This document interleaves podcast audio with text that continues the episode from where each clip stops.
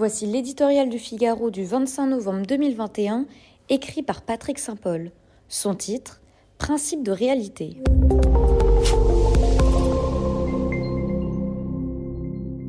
Plus jamais ça.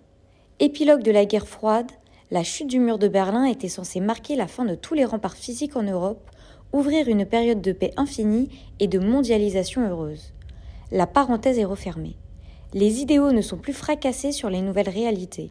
Depuis 1989, plus de 1000 km de barrières, l'équivalent de 6 murs de Berlin, ont été érigés sur le continent au gré des crises.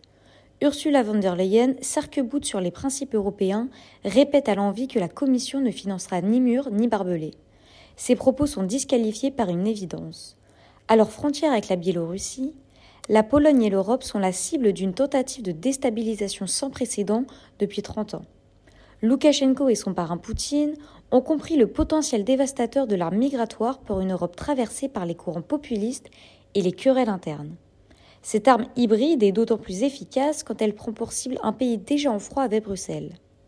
À l'évidence, pourtant, les Européens rejettent l'immigration de masse depuis le traumatisme de la vague migratoire de 2015. Ils réclament une Europe qui les protège contre les flux migratoires incontrôlés et le terrorisme islamiste. Cela passe par la protection des frontières extérieures de l'Europe, seule à même de garantir la liberté de circulation au sein de l'UE, si chère aux Européens. Certains arguent que les barrières ne font que déplacer le problème, les flux se détournant pour les contourner. Peu importe, elles sont le symbole de l'autorité d'une Europe qui se préoccupe de la sécurité de ses citoyens.